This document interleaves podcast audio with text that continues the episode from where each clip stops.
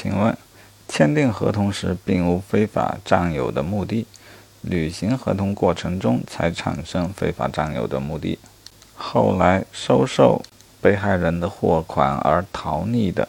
不构成合同诈骗罪这个说法对吗？这是错的合同诈骗罪中非法占有的目的既可以在签订合同之时也可以在履行合同的过程中